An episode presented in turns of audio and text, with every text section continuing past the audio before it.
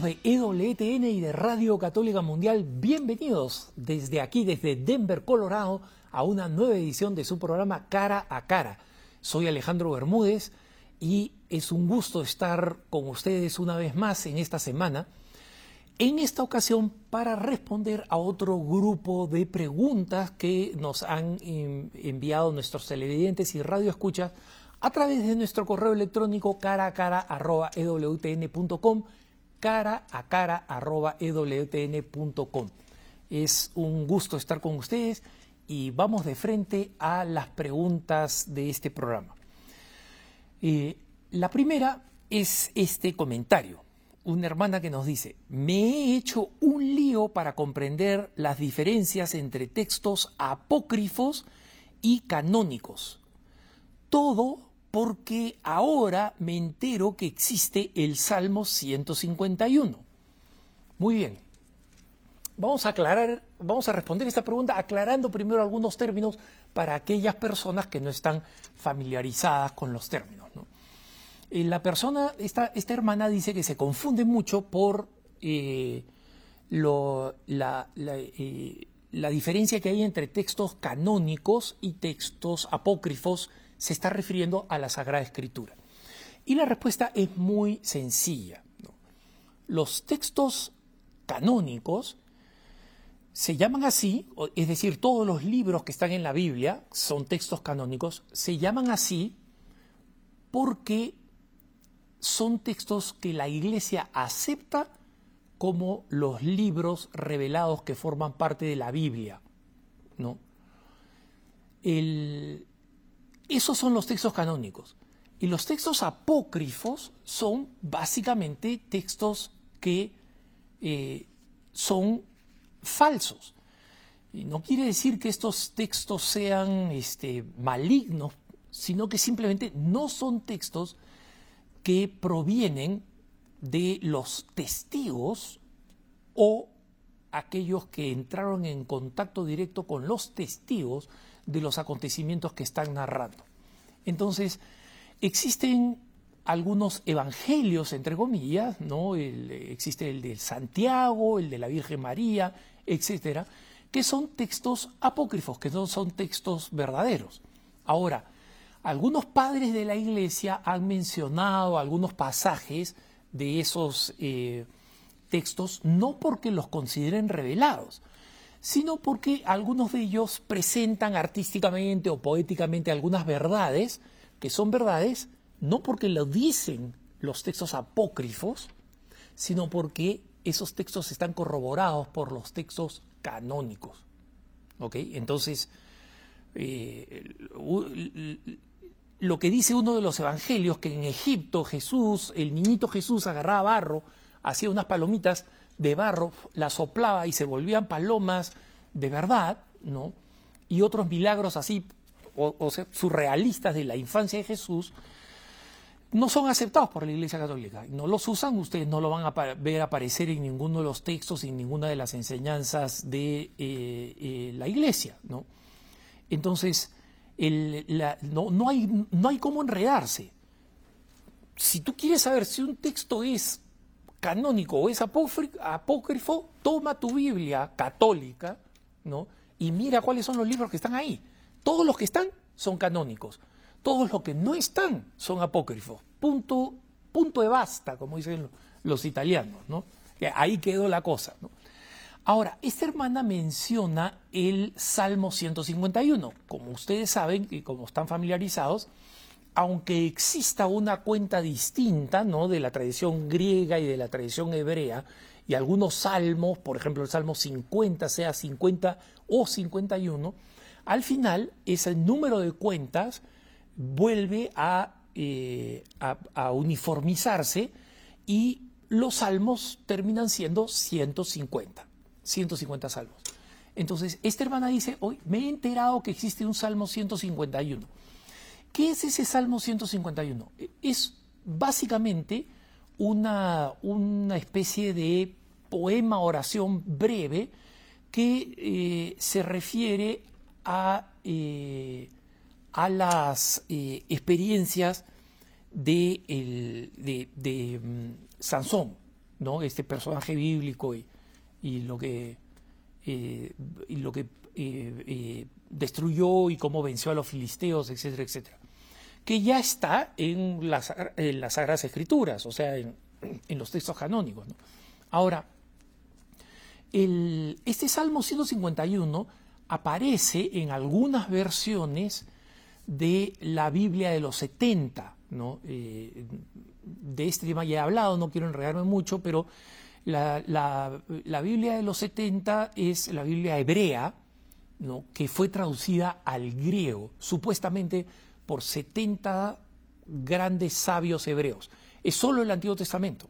¿no? Y entonces, eh, esta, la versión griega, que es eh, la más fácil de traducir, eh, de, la, de todo el Antiguo Testamento es lo que se conoce como la, la, Biblia de los 70, porque se supone que fueron estos 70 sabios, ¿no? o es su nombre en latín la Septuaginta. Entonces, eh, en algunas versiones muy antiguas de la Biblia de los 70, entre aquellas que se encontraron en, en Qumran, por ejemplo, también existe este Salmo 151, pero básicamente aparece en la minoría de, las, eh, de los textos. ¿no? Eh, y en consecuencia, la versión de los 70 que ha utilizado la Iglesia Católica y que ha utilizado la Iglesia en general, porque gracias a la Iglesia Católica es que existe la Biblia, ¿no? Esto los protestantes no lo saben o no lo dicen, pero nosotros, los católicos, la Iglesia Católica fue la que creó el canon. Y ese Salmo 151 nunca apareció en los textos que se fueron sucediendo, digamos, a través de los padres de la Iglesia, luego los monjes copistas, etc. En consecuencia, el Salmo 151 no es considerado un salmo eh, canónico y en consecuencia es considerado un salmo apócrifo. Entonces, hermanita, no te enredes, es muy sencillo. ¿no? Y, ella termina, digamos, esto con una pregunta que ya se la doy, digamos, como, como plus, ¿no? Y es, ¿qué pasa si aparece un nuevo evangelio? ¿Qué es lo que diría la iglesia sobre ese nuevo evangelio? Mira, la respuesta principal es esta. ¿Qué pasaría si mi abuelita se convierte en bicicleta? O sea, cuando llegue el momento, si se convierte en bicicleta, entonces, digamos, tomaremos una decisión como familia, ¿no? Pero eh, el día que aparezca un, nuevo documento de la, de, la un, nuevo evangelio, entonces la iglesia tomará una decisión. Pero lo que les puedo decir es lo siguiente: hoy en día es imposible, es imposible, ¿no? Que eh, es cercano a imposible, para ser más precisos, es cercano a imposible que encontremos un nuevo evangelio. Porque por ahí ya se ha encontrado, ya se han encontrado nuevos evangelios, ¿no? El evangelio de la Magdalena, por ejemplo, es el, este eh, nuevo evangelio que es eh, el libro de Judas, ¿no? Y el, en estos nuevos evangelios, en el caso, por ejemplo, del evangelio de, María Magdalena, ¿no? Se, ha notado que fue una falsificación. Hay un librazo escrito por un periodista que investigó todo el proceso. Una falsificación. Y tomaron de, carnada, digamos, para difundir este falso evangelio a una eh, eh, biblista feminista eh, radical de Harvard que cayó y que mordió el al suelo. ¿cuál es la garantía de que un evangelio fue reconocido como tal desde el inicio del cristianismo? Que, se ha, que ha sido reproducido. Que los católicos de principios de la época dijeron, este sí es válido, estos otros no son válidos. Entonces, evangelios que no han sido reproducidos, que de repente en una cueva por ahí se encuentran, y este, este es el evangelio de Sanguchito, ¿ya? Este, o sea, ese evangelio no ha sido reproducido, no tiene, va a tener todos los indicios de ser un, evangelio falso. Entonces, las probabilidades de que surja un evangelio nuevo son cercanas a cero, ¿no? para utilizar el, el término matemático. Vamos a la próxima pregunta. Mi pregunta tiene que ver con la declaración del Santo Padre, quien considera que María no es corredentora. Para mí es una verdad de fe y no admite discusiones. Bueno, hermanita, si es una verdad de fe y no admite discusiones, yo no, no puedo decirte nada. ¿no? Lo que te puedo decir es que las verdades de fe no son proclamadas personalmente, son proclamadas por la autoridad de la iglesia. Entonces, tú puedes decir, es una idea en la que yo estoy muy, muy empeñada y estoy muy convencida, pero decir que es una verdad de fe que no admite ningún cuestionamiento, ya es erigirte a ti misma como la declaradora del magisterio. Y por si acaso, quienes son partidarios de María, del título de María Corredentora, y que creen que debería ser un dogma proclamado por la Iglesia, entiendo sus argumentos, los he revisado, durante una época simpatizaba con esos argumentos, pero nunca me convencieron, ¿no? Sí existen santos que hablan de esta manera, santos que hablan de esta otra manera, pero la tradición no la hacen los santos la hace la Santa Madre Iglesia y la Santa Madre Iglesia ha escogido los textos de los santos que son válidos, que están garantizados, que forman parte de la doctrina de la Iglesia. Y en, consecuencia, respecto de temas de opinión, la, la posición definitiva la toma la Congregación para la Doctrina de la Fe. Y recordemos que fue bajo el pontificado de San Juan Pablo II. Si alguien recuerda a un papa más mariano que él, que me lo diga, ¿no? Y además por una decisión que fue anunciada por la Congregación para la Doctrina de la Fe que presidía el cardenal Ratzinger. Si alguien cree que existe una mente teológica del siglo XX o del XXI que el cardenal Ratzinger y el Papa Benedicto XVI, y después el Papa Benedicto XVI, que me lo diga. ¿no? Yo he leído grandes titanes de la teología católica, ¿no? Este, eh, Henri de Lubac, he leído las obras de Romano Guardini, de varios de esos autores, y es difícil encontrar a alguien que tiene la claridad, la profundidad y la habilidad didáctica de eh, Benedicto XVI. Entonces, si hay un acto magisterial donde la Iglesia dice, esto, esta, esto no puede ser declarado como dogma, y este y, porque todo lo que quieren proclamar con este dogma ya ha sido proclamado por los dogmas anteriores, sinceramente yo me quedo completamente en paz, por una razón. Pedro es el que enseña por la iglesia. No tú, no yo, no un grupo de afanosos teológicos, no un grupo de, no un grupo de amateurs de la teología, porque yo he visto quienes firman las cartas diciendo que María tendría que ser declarada corredentora. Muy buenas personas, muy buenos católicos, probablemente mejores que yo, y que probablemente terminen en el cielo antes que yo. Pero son amateurs de la teología, son amateurs. Entonces sí hay un par de, de mariólogos ahí que han querido esto, varios obispos también, los respeto a todos, pero la iglesia ya ha hablado sobre esto. Entonces, para una persona que dice, para mí es, es, un, es materia de fe, bueno, eh, yo no tengo nada que decir, salvo que tú no eres la autoridad eh, de la iglesia y el Papa sí es. Y entre tu opinión y la de la Santa Madre Iglesia, ya te puedes imaginar con cuál me quedo, ¿no? Vamos a la eh, siguiente pregunta. ¿Cuál es la visión de la Iglesia de la familia tradicional?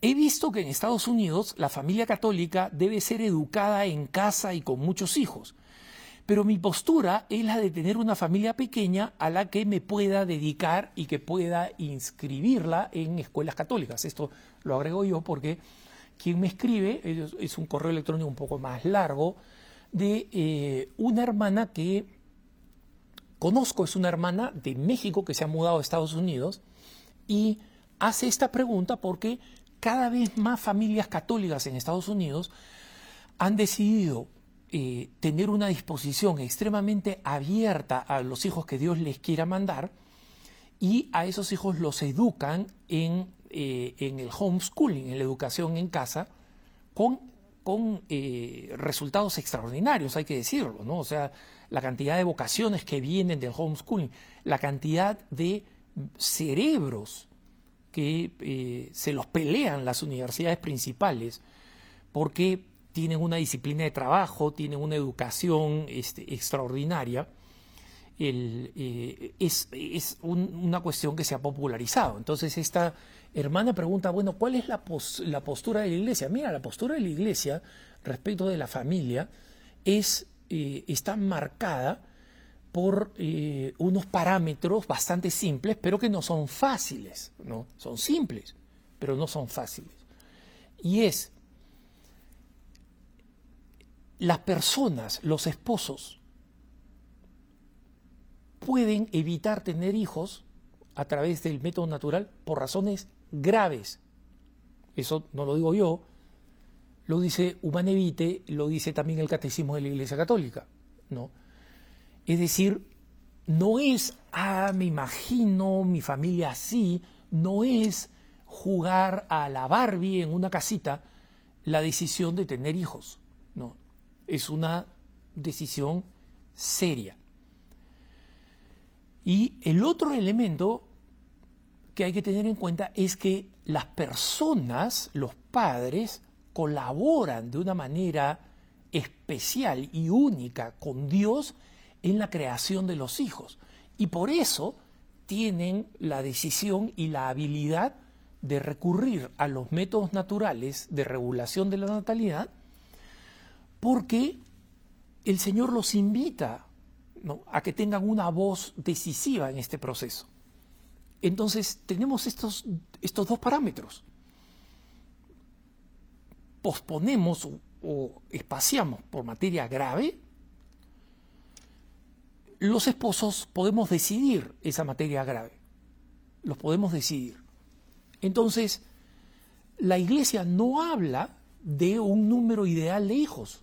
No, no habla, en ningún lado. ¿no?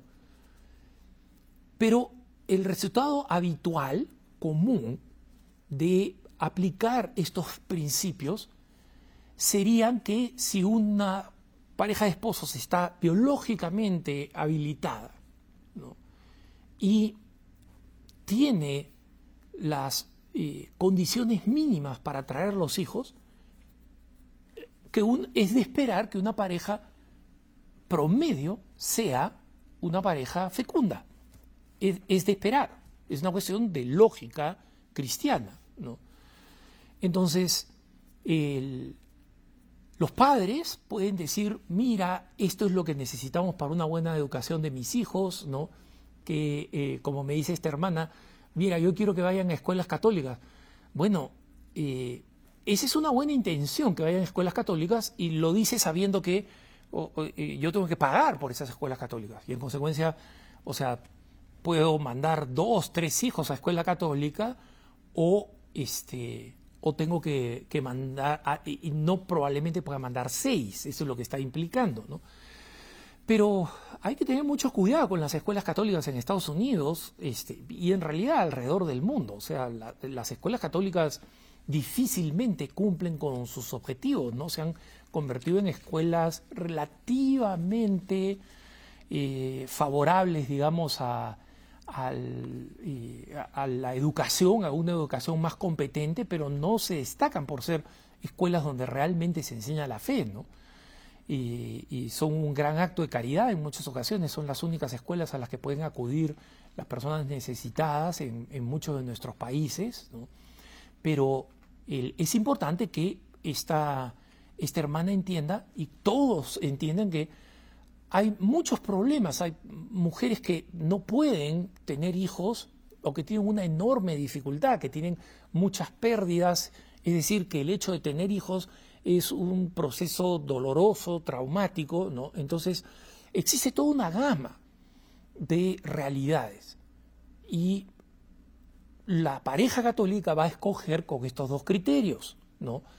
Que posponer los hijos o espaciar los hijos o tener menos hijos es una decisión que se puede tomar por razones graves no porque yo prefiero, porque me gusta, porque quiero viajar más, porque quiero llevar a mis hijos a Disneylandia, no. Y por otro lado, ellos tienen la libertad, los esposos tienen la libertad de racionalmente elegir qué cosa es lo mejor, sabiendo que tiene que ser por razones graves y que la decisión que tomen de los hijos que traen al mundo es una decisión por la que Dios mismo les va a preguntar el día del juicio. Entonces, no es una decisión pequeña. Y hay que asegurarse que no es tomada por, eh, por razones subalternas. ¿no? A mí me llevaron a, a, mí me llevaron a Disneylandia cuando era chiquito. Este, esa no es una razón para decir yo también quiero que mis hijos vayan a Disneylandia, porque les aseguro, niños santos se han santificado sin Disneylandia. Es más, probablemente los que se han santificado son más los que no fueron a Disneylandia que los que fueron. Vamos a la próxima pregunta. Eh, esta es una pregunta cómica, y por eso quería ponerla de todas maneras. Dice, ¿es verdad que la peste en la Edad Media fue culpa de la iglesia porque la gente mató a los gatos y las ratas se reprodujeron? Efectivamente, como saben ustedes, una o, dos, de dos de las grandes pestes europeas fueron básicamente la peste bubónica, es decir, por las ratas. ¿no?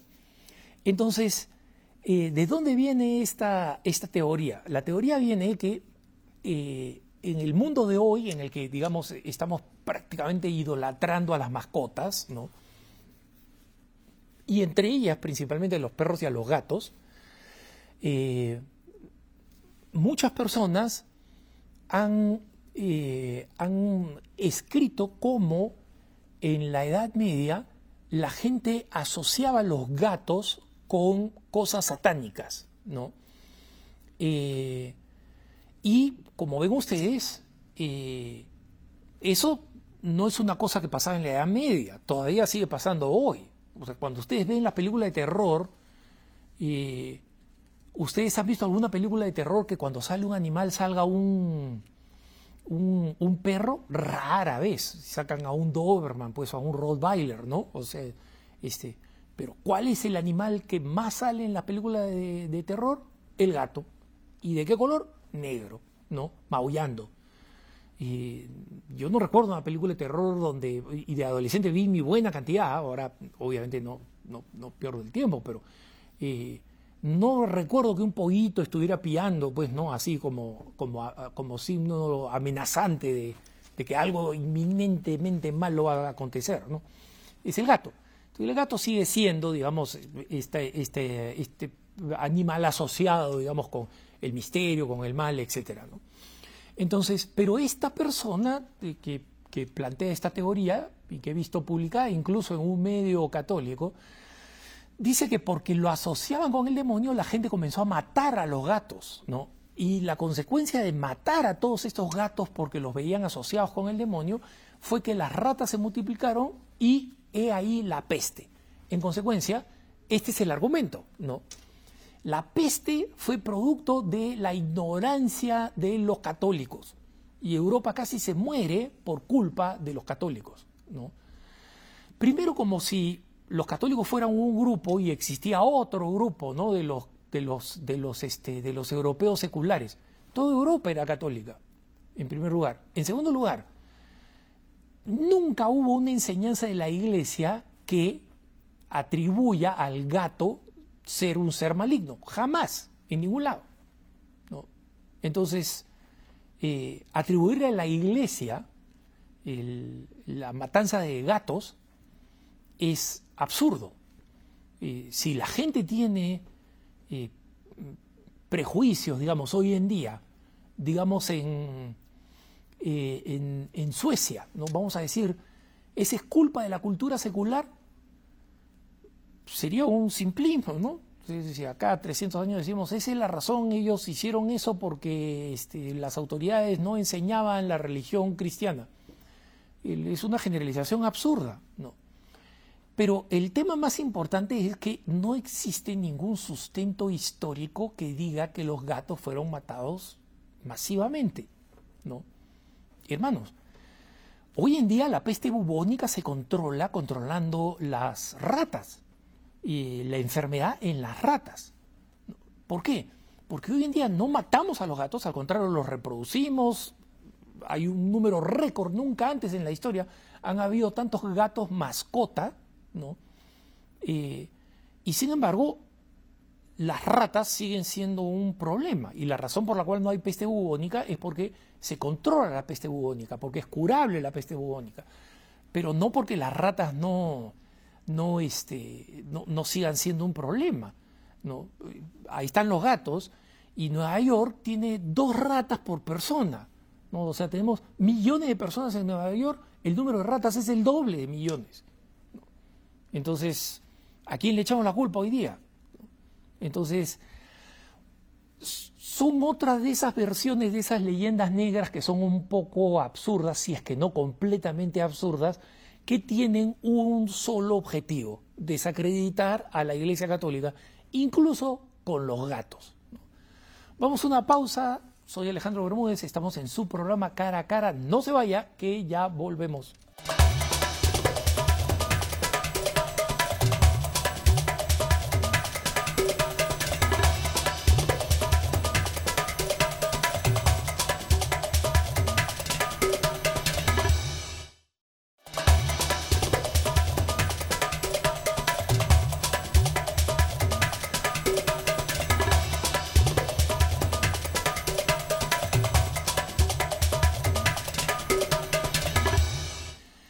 Siguiente pregunta, más que una pregunta, es un comentario que eh, merece ser abordado. Y dice, usted juzga a los que están de acuerdo a la ideología de género y juzga a los homosexuales.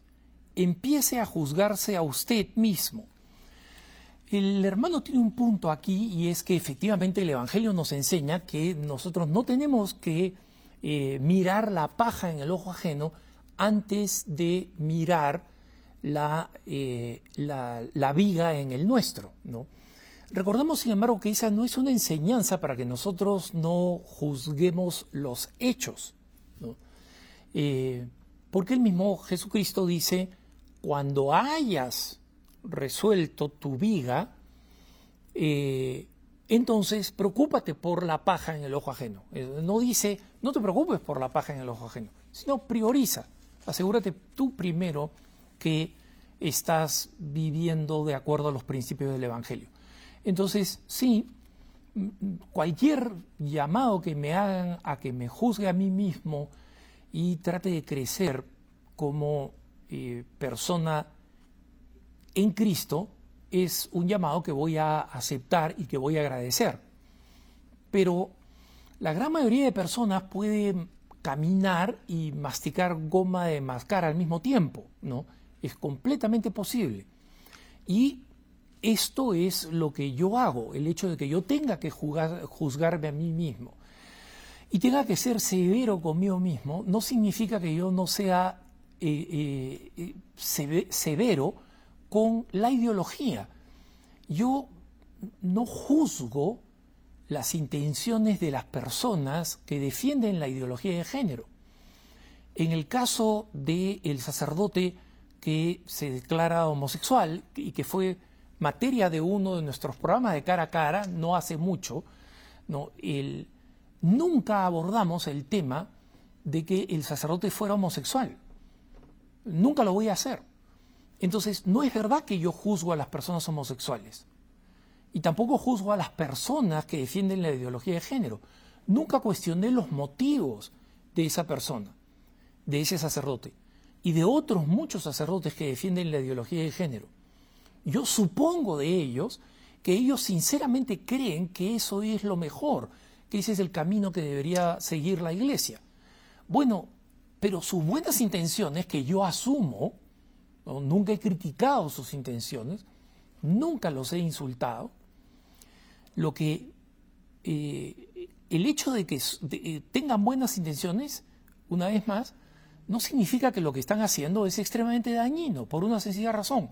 Lo que está mal, lo que debe ser ferozmente y frecuentemente juzgado críticamente, es la ideología de género. Y es una ideología, no son personas. Entonces, las personas que las defienden hacen mal, porque es lo que enseña la iglesia. La iglesia se opone a la ideología de género.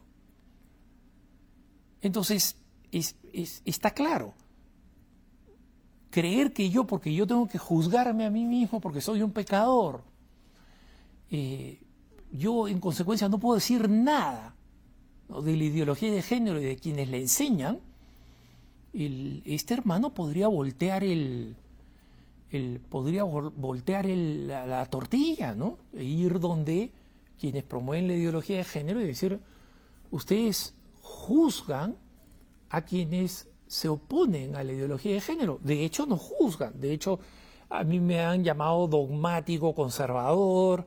Este, cada vez que se, se habla de, de los rígidos, etcétera, me lo aplican a mí y a quienes defendemos la, la, doctrina de la Iglesia, ¿no? como dogmáticos, perversos, insensibles, etc. Y ese es un juicio.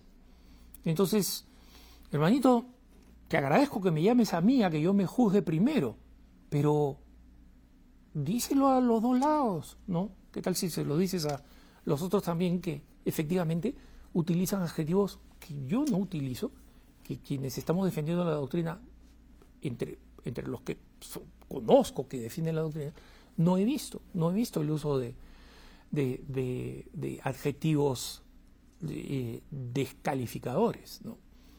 Pero la doctrina la, vamos, la voy a seguir juzgando porque es mi tarea, es mi deber, es la misión que Dios me ha pedido dentro de mi propia misión de consagrado y de miembro de una sociedad de vida apostólica, con todos los defectos que tenga mi comunidad, con todos los defectos que tenga yo, este es un deber de cristiano. Vamos a la próxima pregunta. ¿Los santos conceden milagros o interceden para que sucedan? La respuesta es que interceden, hermanos, no hay mucho enredo ahí. El hermano que me envía este correo me, envía un correo bastante largo hablando un poco de las discusiones que él ha tenido con otras personas, porque este, estas otras personas citan a sacerdotes o citan algún impreso por ahí que dice, este, pidámosle a tal santo para que nos obtenga esta, esta cuestión. ¿no?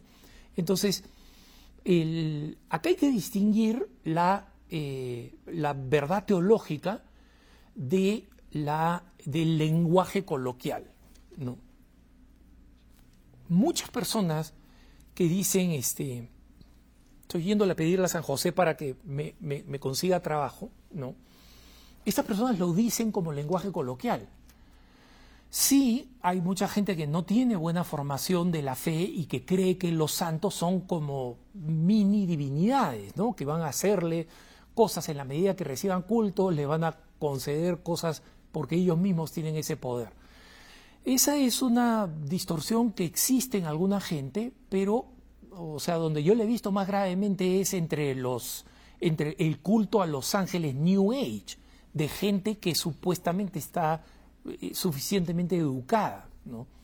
Pero los fieles cuando dicen le estoy pidiendo a San José, ¿no? Eh, yo recientemente necesitaba una, una persona para un puesto de trabajo que teníamos este, abierto, y le, le, puse mi pedido a mi San José dormido que tengo, ¿no? que lo tengo antes que el Papa Francisco lo mencionara como una, una, una devoción, ¿no? Y le ponía papelitos y también le pongo papelitos. Eh, eh, no tengo en ningún momento, y creo que todos, la gran mayoría de los que usan el lenguaje coloquial de que le estoy pidiendo a este santo tal cosa, sabemos la verdad teológica suprema. Solo Dios hace milagros.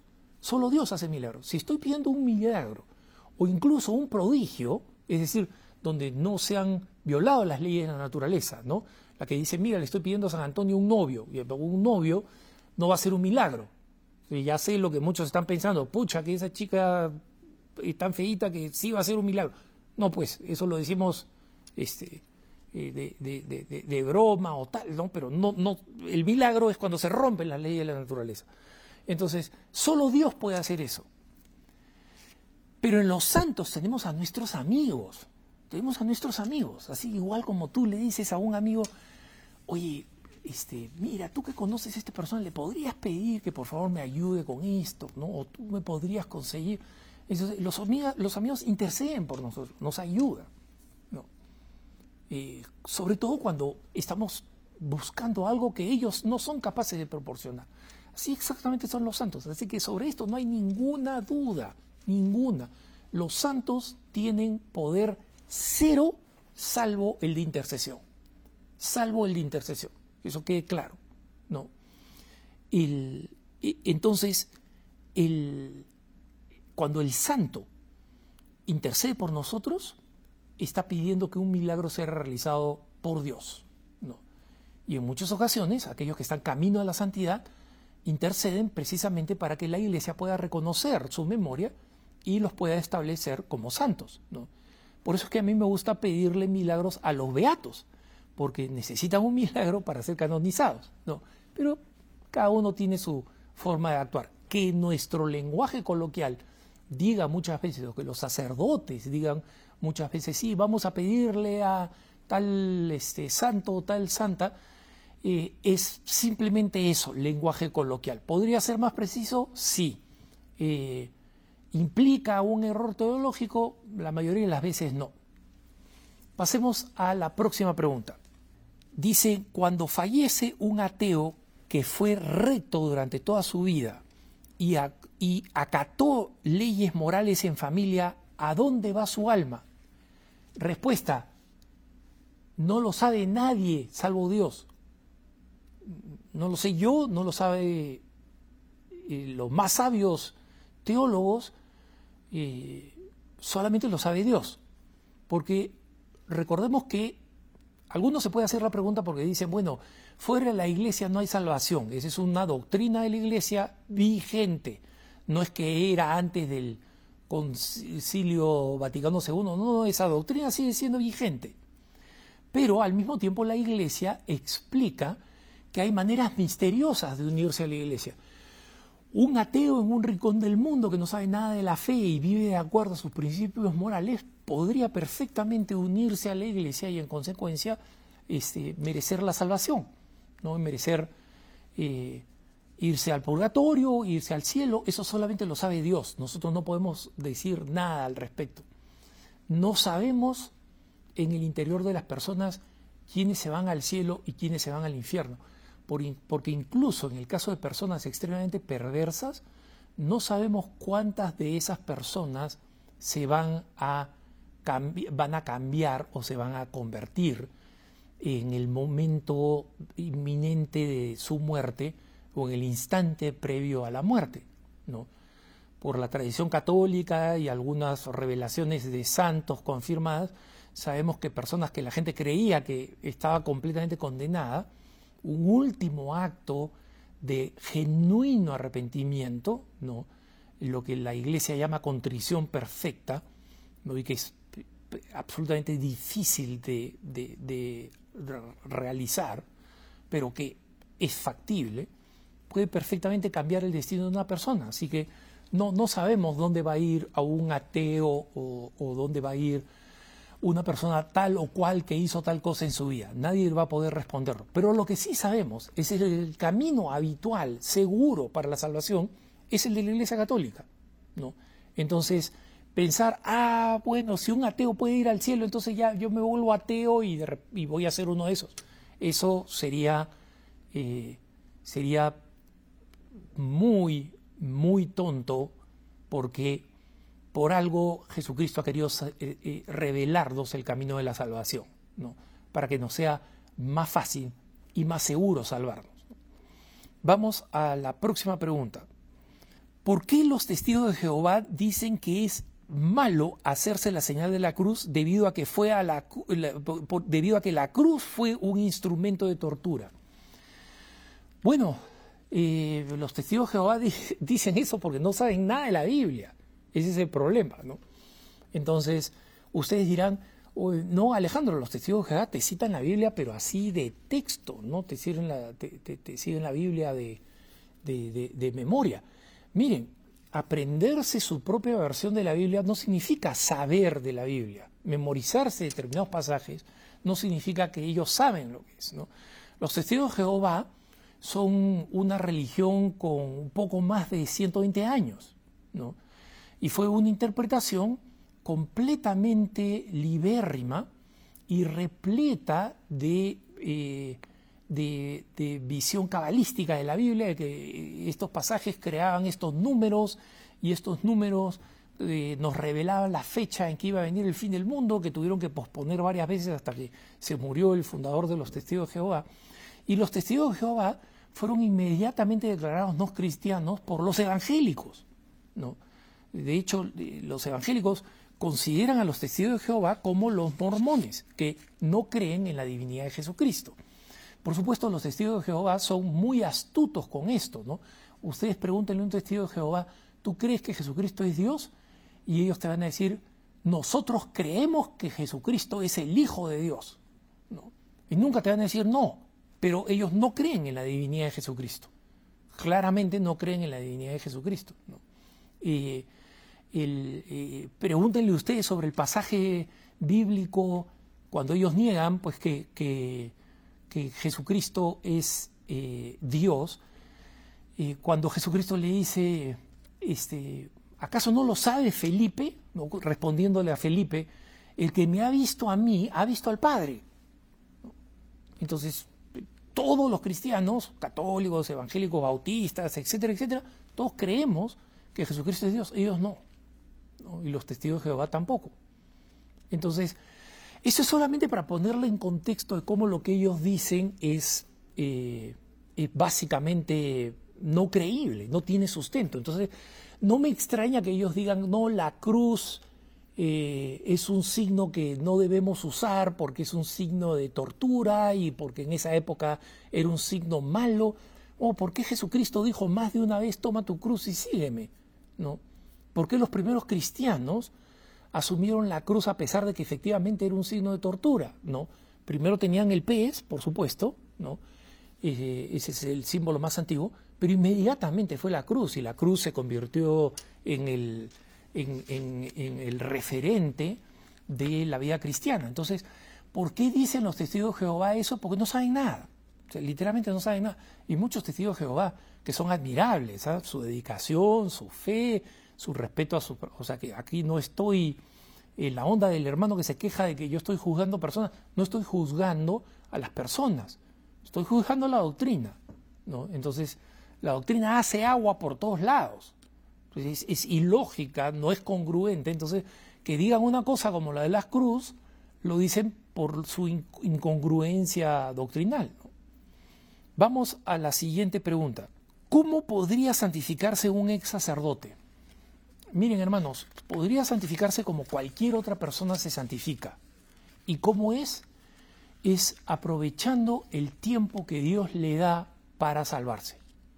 Ese es el fondo de las cosas hay una enseñanza fundamental en la iglesia que es que este tiempo que Dios nos da acá, que no sabemos cuánto es, porque podemos morir mañana, ¿no? pero este tiempo que Dios nos da es el tiempo de salvación. Acá decidimos si nos salvamos. Porque desde el momento que morimos, ahí se toma cuenta de nuestra vida y se define nuestro destino futuro. Cielo o infierno, cielo vía purgatorio o directamente. Entonces, ¿eso qué cosa significa? Que Dios nos puede haber llamado a una vocación específica en nuestra vida. Y puede ser que nosotros no le hayamos hecho caso a ese llamado o que nosotros hayamos abandonado ese llamado. Entonces, en cualquiera de esos casos, nosotros podemos decir que le hemos dado la espalda al plan de Dios. Pero mientras tenemos vida, cada segundo que nos queda es una ocasión para salvarnos y para buscar la felicidad. Entonces, el camino de perfección, de santificación de un ex sacerdote no va a ser el mismo, no hay una fórmula, no hay un modelo. Cada uno va a ser distinto del otro. Pero siempre el Señor nos va a estar dando la posibilidad de la salvación.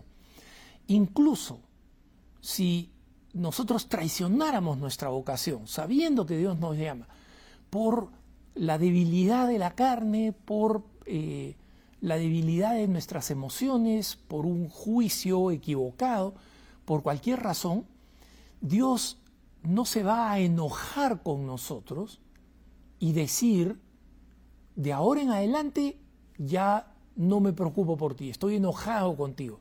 Eso no sucede.